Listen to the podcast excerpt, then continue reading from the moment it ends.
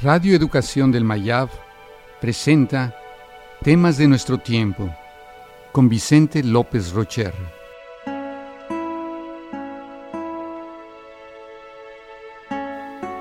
El sufrimiento. Nuestro pensamiento es capaz de dar a luz fantasmas muy alucinantes, que luego nos atormentan sin piedad. Forjamos un sueño, nos identificamos y nos aferramos a él con toda el alma. Cuando el sueño se esfuma, despertamos bañados en llanto. Sufrimos porque no somos felices. Buscamos la felicidad como si fuera una mariposa. Estamos al acecho de una persona y la atrapamos en nuestra red. Cuando la capturamos, la llevamos y la ponemos en nuestros trofeos. Cuando alguien nos pregunta por la felicidad, se la mostramos en la pared, muerta. El que busca la felicidad como la finalidad última de su existencia está destinado a la soledad, el vacío y la tristeza.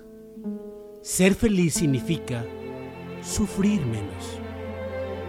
El ser humano sufre y vive atormentado por anhelos que ni él mismo entiende. La razón le dicta una cosa y la emoción otra.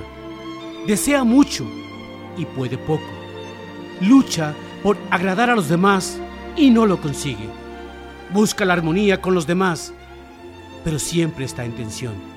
Experimenta sensaciones desagradables como la ansiedad y la depresión, pero no cuenta con armas para ahuyentarlas. La preocupación por la muerte es otra gran fuente de sufrimiento.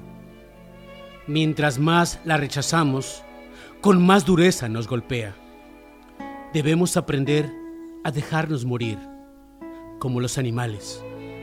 Cuando ella está tocando a la puerta, hay que dejarla entrar, hacerla nuestra amiga, para que no destroce nuestro hogar. Cuando llegue el momento, hay que colgar la espada, soltar la rienda y dejarse llevar. Una forma sutil de sufrimiento son las ilusiones.